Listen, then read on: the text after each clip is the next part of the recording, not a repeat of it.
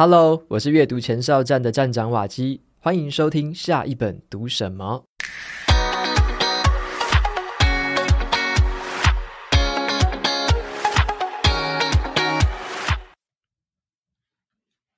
今天我要分享的这本书，它的书名叫做《可不可以不变老》。好，最新的科学研究告诉我们，可能可以哦。这本书呢，完全颠覆了我对于寿命的想象。这期节目会跟大家解释老化的原因，还有延缓跟逆转老化的方法。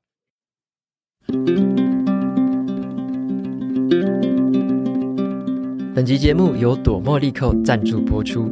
你知道吗？日本有很多第一，而今天呢，我要分享的是日本第一支添加医疗级胶原蛋白的乳霜二十。这个是来自日本抗皱净斑保养品牌朵茉莉蔻的产品。其他八支抗老保养品也全部都通过了日本香妆品学会的抗皱评价标准。不止这样哦，朵茉莉蔻的工厂是在日本的熊本。熊本有什么呢？有最好的水资源，像是台积电啊，第一次到日本设厂，主要的考量之一就是选择有丰富水资源的熊本。那么朵茉莉蔻采用熊本当地纯净水源作为保养品最重要的基底，使用百分之百太阳能发电的绿能电力，持续落实友善地球的永续行动。你能够买到最新鲜、安心、安全的保养品，还能够替环境保护尽到一份心力。现在呢，还有一个令人难以抗拒的优惠活动，只要是新客户首购指定套组，就赠送毛巾界的爱马仕精致毛巾。还有美景乳霜等多项好礼，让你的保养生活更加完美。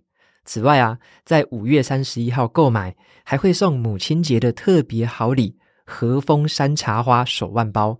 无论是自己用、送女友、老婆或者是妈妈，都可以一起体验抗皱净斑的神奇功效。想要拥有这种健康年轻的肌肤，就趁现在加入抗皱净斑的行列。选择朵茉莉蔻，感受日本熊本的美肌能量。相关活动资讯放在节目资讯栏，有兴趣的朋友欢迎前往参考看看喽。那如果说啊，透过注射疫苗、服用药物，就能够让自己不再老花眼，然后眼角的这个皱纹消失，思想整个更清晰，身体的状态返老还童的话，你愿意试试看吗？如果你活到八十岁的时候，你的身体机能还可以像四十岁的时候一样健壮，你想要知道怎么做吗？今天呢，要分享的这本书会开启你的眼界。可不可以不变老？这本书的作者是哈佛医学院遗传学的终身教授大卫辛克莱，他是世界首屈一指的科学家跟企业家，他曾经被选为《时代》杂志最有影响力的一百大人物。他最广为人知的学术成就，就是他在研究人类为什么会老化，以及如何逆转老化。在这本书里面，他就从这个科学的角度去探讨了老化的原因，如何透过现代的科技来改变我们的生活方式，来延长自己的寿命。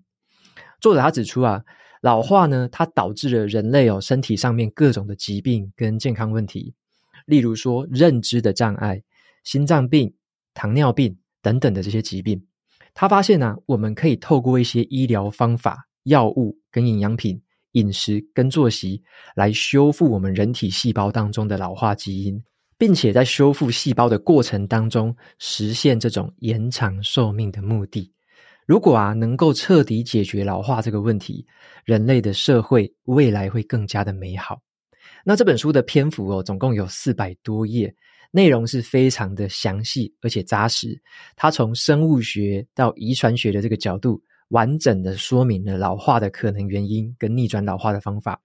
那只是说啊，这本书对于不是生物本科生的读者来说，像是我，就是没有办法哦，完全每一个字就全部读懂了。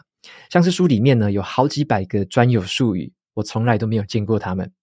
可是啊，当我在重新整理这一篇读书心得的时候，我就反复的翻阅这本书，也上网去查询，还有交叉比对，去弄懂那一些我原本不懂的资讯。那我终于看懂了作者他眼中的这个新世界，也就是今天要分享给大家关于人类老化的这个白话文的解说。首先，我们第一个哈要先从生命的起源来开始说起。关于这个人类啊，为什么会老化？一切都要从生命最源头的地方开始来说。在四十亿年前，地球的环境太过恶劣，火山是随时都在喷发，闪电跟高温是每天的日常。这个空气当中也充满了很多有毒的气体，没有氧气，也没有生命。直到了第一个单核细胞在水中诞生，利用当时的化学物质来进行新陈代谢，还有繁殖。那这些微弱的生命就开始扩散到其他的溪流跟湖泊里面。可是地球这个恶劣的环境哦，很不留情，有的时候啊，会很长时间都不会下雨，导致这个湖泊就整个干掉。在上面的这些生命细胞，为了要生存下去，他们就要争夺这个所剩不多的养分跟水分。那当时的这个生命呢，有一个运作机制，就叫做生存回路。生存回路呢，就是这个细胞里面有两种基因。好，第一种基因叫做抑制繁殖的这个 A 基因。好，A 基因呢，它就像一个纠察队，会在环境很恶劣的时候跑出来阻止其他的细胞继续繁殖，因为资源不够了啦。再继续繁殖下去的话，大家就没有东西吃了。那第二种基因呢，则是用来关闭 A 基因功能的这个 B 基因。B 基因它就很像一个教官。在环境很改善的时候，环境比较好的时候，发挥作用。他会叫 A 基因这个纠察队闭嘴，说你可以继续让这个纠察队繁殖了哈，因为环境好，资源够了，大家都有饭吃了，所以就继续生孩子。那听起来啊，这个生存回路的机制还不错啊，对不对？啊，不不不，更大的危机还在后头。这个时候呢，太阳它爆发了强烈的宇宙射线。大量的这个辐射笼罩了整个地球，让所有的细胞的 DNA 都受到了伤害，就像是我们去照那个 X 光片的时候一样的意思，DNA 会受伤。那原本的这些细胞的生存回路，它就有点笨，它不知道说自己的 DNA 已经被照到受伤了，然后就继续的分裂跟繁殖下去，结果啊会害死自己啊。他们就这样子继续繁殖，继续繁殖，遗传了很多已经受伤的 DNA。到最后呢，几乎所有的细胞都死光了。然而，只有一种细胞存活了下来。好，作者就称他们叫做幸存的勇者。好，幸存的勇者呢，哈，他们在其中一个的基因发生了突变，也就是他们的 B 基因突变了。他的 B 基因产生了另外一种功能，那就是在他感知到这个 DNA 受伤的时候，B 基因就会跑去修复它。也就是说呢，当我们的细胞 DNA 受到伤害的时候，B 基因就会放下它原本教官的身份，跑去当医生去修补这个 DNA。而这个时候呢，纠察队 A 基因因为没有人在管它了，它就会继续发挥原本的功能，阻止细胞继续繁殖。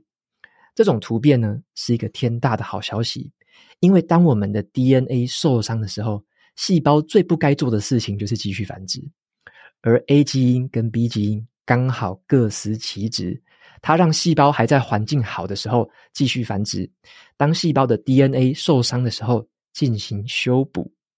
那这些幸存的勇者就借由这种突变之后的这个生存回路存活了下来。我们人类呢，也继承了这种幸存者的这个生存回路，我们也成为了幸存的勇者。但是啊，这样的演化结果也要付出一点点代价的。我们体内所存在的这个生存回路，也正是我们老化的原因之一。在接下来呢，我们来聊一下说，老化到底是为什么会老化呢？好，你或许会觉得很奇怪，细胞就这样子一直繁殖跟修复下去，不就好了吗？为什么我们还会老化呢？作者他在书里面提出了一个叫做老化的资讯理论。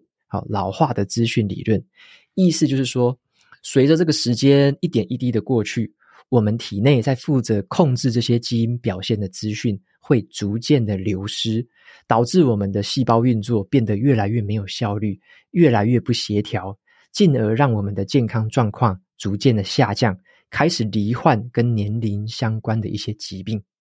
根据这个生物学的分类，基因的储存方式呢，分成两种。好，第一种方式是数位资讯，这种遗传资讯就是我们大家常听到的 DNA。好，DNA 的储存跟复制的方式非常的可靠，经过好几万年还是可以被完整的保存下来。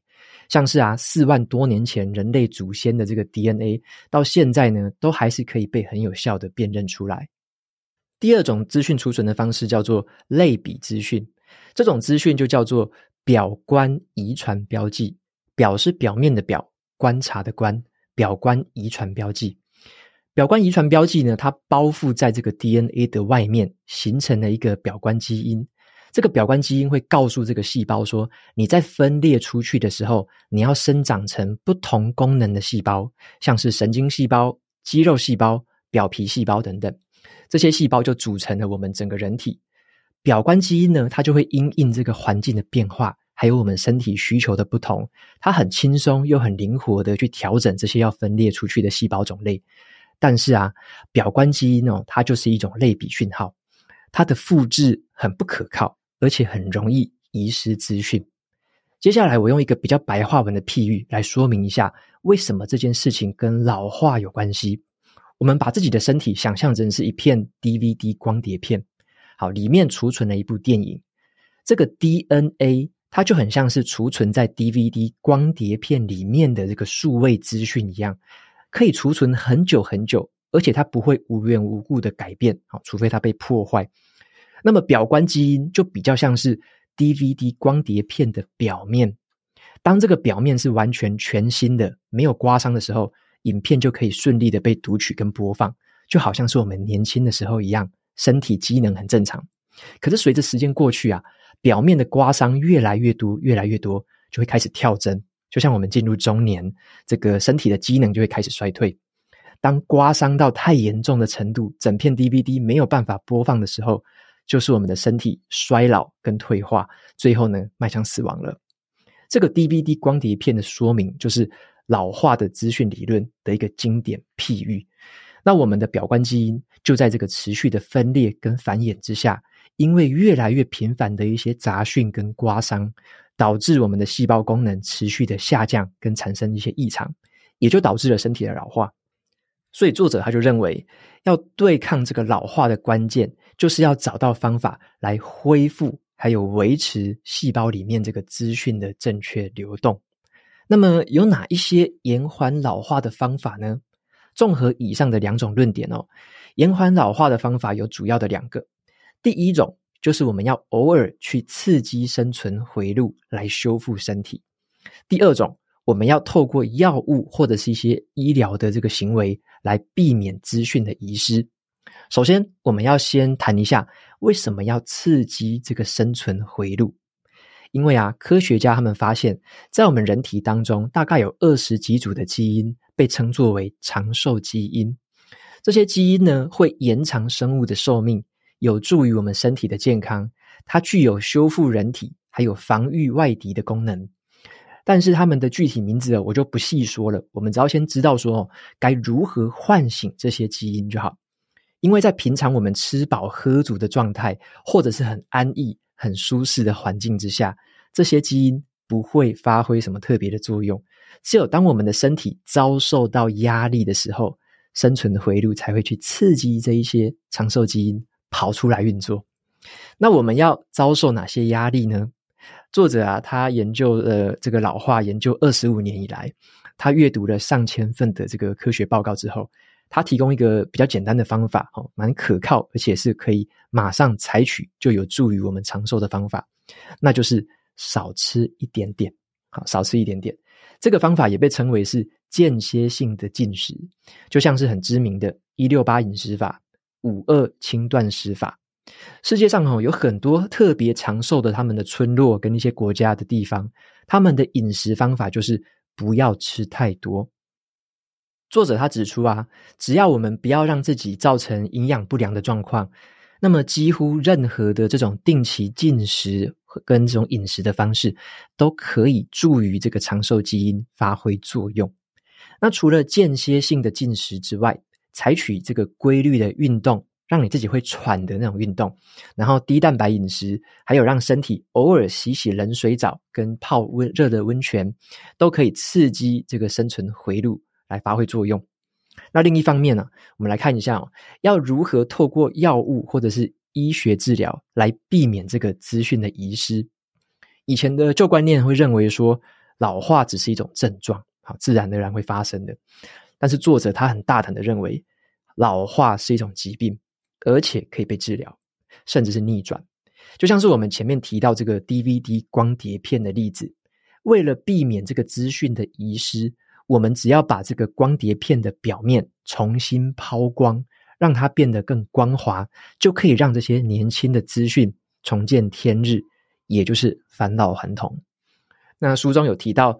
大量的最新研究，在老鼠跟很多动物的这个实验上面，他发现了很多种的药物还有医疗方法，可以让动物的身体状况变得更年轻，身体的机能重新的复原。只是啊，在这一次的分享当中，我认为自己比较不具备说明这些药物跟医疗效果的专业，所以呢，更完整的资讯就留给读者朋友们自行去书里面寻找看看。那我只能说，这本书真的是让我大开眼界。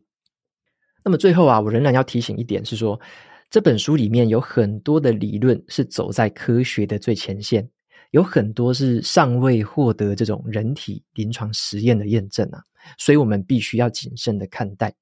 但是啊，无论如何哦，这本书已经在科学界引起了相当大的讨论，也启发了人们对于老化机制的认识，还有进一步研究的这些兴趣。那么最后啊，在总结这本书之前呢，我想先讲一个让我下巴掉下来的事情。在读这本书的时候，我就有点半信半疑的，我就想说，这个作者已经五十三岁了耶，他讲的这样头头是道，那他本人又长得什么样子？他说他都把这些方法用在自己身上，那他真的有延缓老化吗？结果我就去找他最近的影片跟访谈来看，我就吓傻了。他看起来气色真的超级好。简直是比很多三四十岁的人看起来还要年轻。不信的话，你用这个作者的英文名字上网搜寻一下，你就知道了。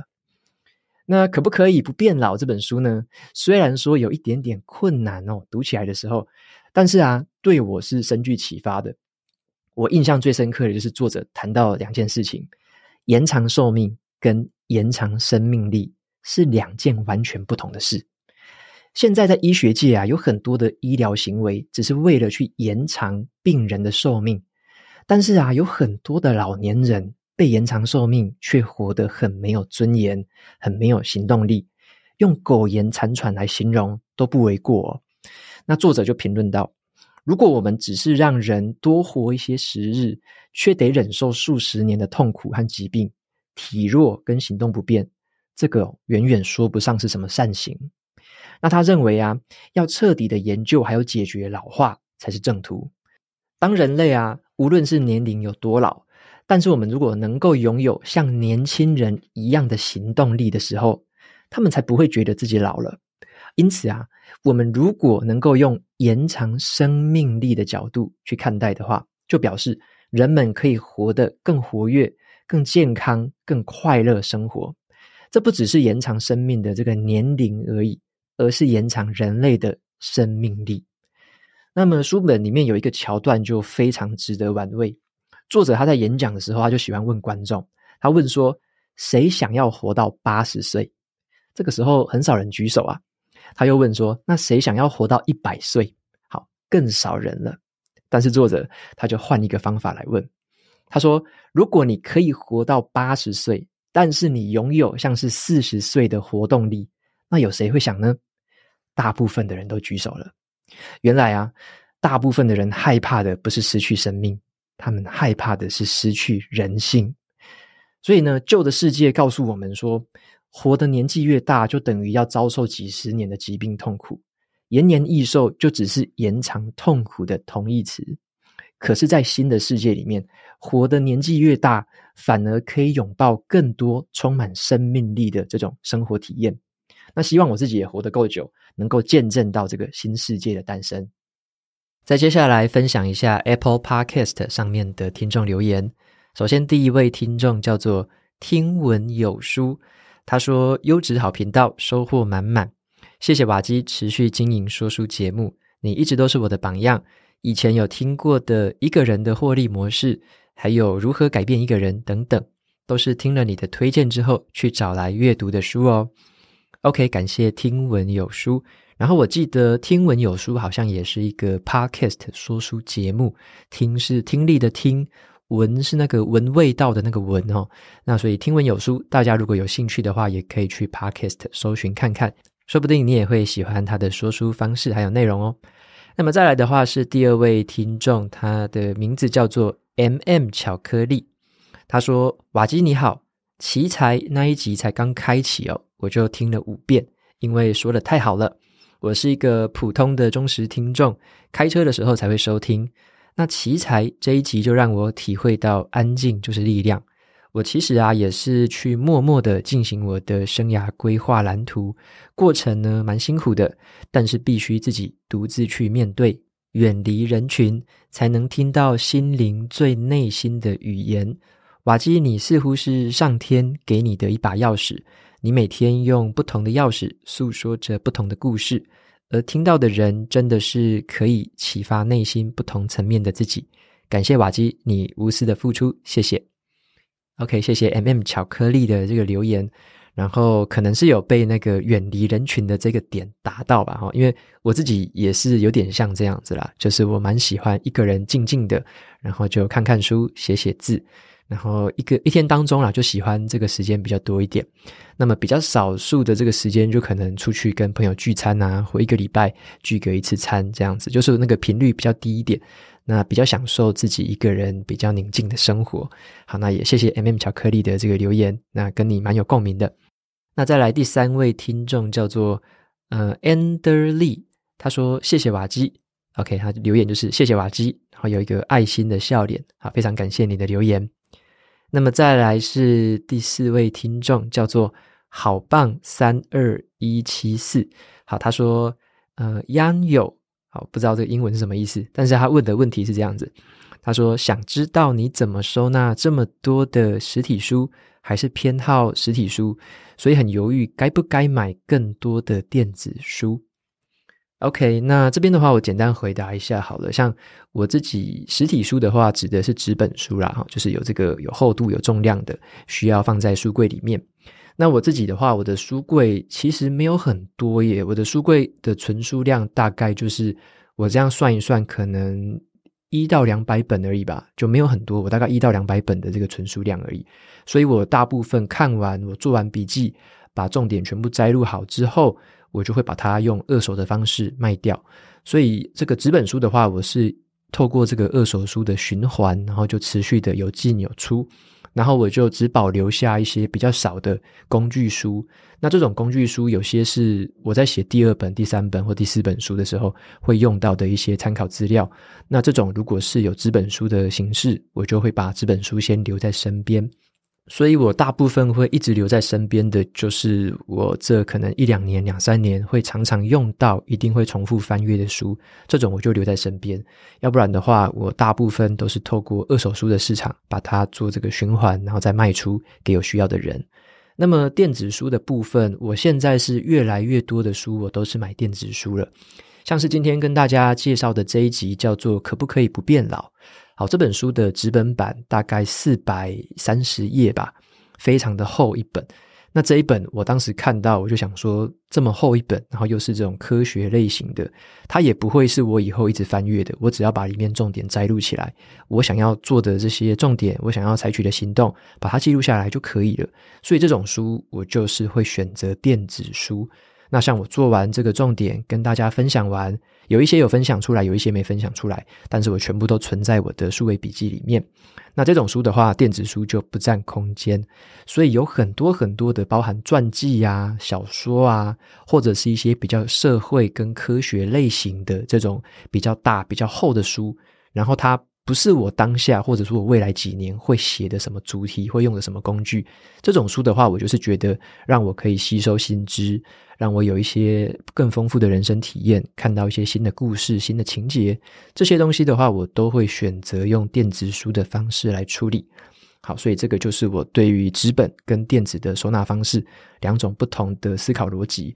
那有些朋友可能会延伸想要问啊，我对于有声书的看法。好，有声书是这样子的。如果这本书有繁体中文版本的话，我基本上会先选择繁体中文来看。为什么会这样说呢？因为第一个，我看繁体中文的速度还是最快。好，那第二个。我会希望说，我看的内容是可以跟大家再分享的。好，如果我看完了一本原文书，然后我很难去整理，或者说我整理的方式变成说我一直在做翻译这件事情，那我觉得它的意义好像是相对少一点。而且呢，会直接去读英文原文书的朋友也相对很少。好，一定有这样的朋友，但是相对很少很少。那我希望说，我可以在现在我们在繁体中文这个市场，我希望能够服务到，或者说我本身能够贡献最直接、最大的价值，就是透过繁体中文的方式来跟大家分享。所以我分享的书目也绝大部分都是有繁体中文已经翻译过的版本。那所以呢，就回到有声书这件事情。有一些书是它本身就很棒，在国外评价也很好。然后呢，有一些包含自传啊，有一些小说类型的，都是在国外评价很高，很多人推荐的。可是有一些就不会翻译成繁体中文，可能是出版社没注意到，可能是什么其他的商业因素哈。但是那一些书迟迟都没有被翻译成繁体中文。那这种书的话，我就会等个一阵子，反正等个半年一年，如果没有被翻译过来，那我就找他的英文的有声书来听。好，如果有英文有声书的话，我就找英文有声书来听。好，所以我基本上大概是这样子啦。那还有一种我会找有声书的，就是那本书的作者他本身亲自录音的。例如之前跟大家分享过的，我记得叫绿灯吧，还是绿光，我有点忘记了，Green Light。那个是 My Matthew Matthew McConaughey，就是有一个好莱坞男星，他录音的那个版本。那他本身声音非常好听，他那一本书又是他的自传，他又自己录音，所以这种书的话，再怎么样我就不会等啊，我就觉得他出的时候，我就想要直接听他用他的声音去诠释那本书。所以像这种书，第一时间我就买英文有声书直接来听。那之后中文出来的时候，我也是稍微翻过而已，把一些我有印象的，或者是我觉得很很重要的地方稍微翻过，把那些重点记下来而已。我也不会再从头到尾看一次，因为我已经透过英文有声书的方式享受过那本书了。所以呢，每一种书籍媒介，它都有它的不同的特色，它也有它适合的这个读者。那你自己，你也会，你也会有你自己的情境，或者说有你的需求。那可能你的英文超级好，你可以读英文书，就是很顺畅的读。那我当然会建议你就直接读原文的英文书。如果你也不需要跟别人分享，不需要特别讲解，你也不是在推广阅读的话，你只是想要快点吸收知识，快点把它化为己用的话，那你英文又很好。这种我就觉得你就直接读原文书就好了，百分之百的原汁原味，绝对不会有任何失真。但是我自己不太一样，我自己有多了这样的一个角色，我想要在呃繁体中文的世界里面继续推广阅读，让更多在繁体中文世界里面的朋友可以体会到这样子的好处，然后呢能够体会到阅读的美好嘛。所以我就会持续的在用繁体中文的方式去阅读，还有去分享。所以说是在这个我们的可能角色啊、情境啊、背景不一样的情形之下，我们会做出的一些不同的选择。好，它可能没有什么叫做最好或最不好，那只有我觉得是最适合或者说比较适合这样子。好，那这个一些想法跟选书、选书籍类别的这个观念，也跟大家做一个简单的分享。好，希望也回答到大家的问题。OK，那节目到这边就进到了尾声。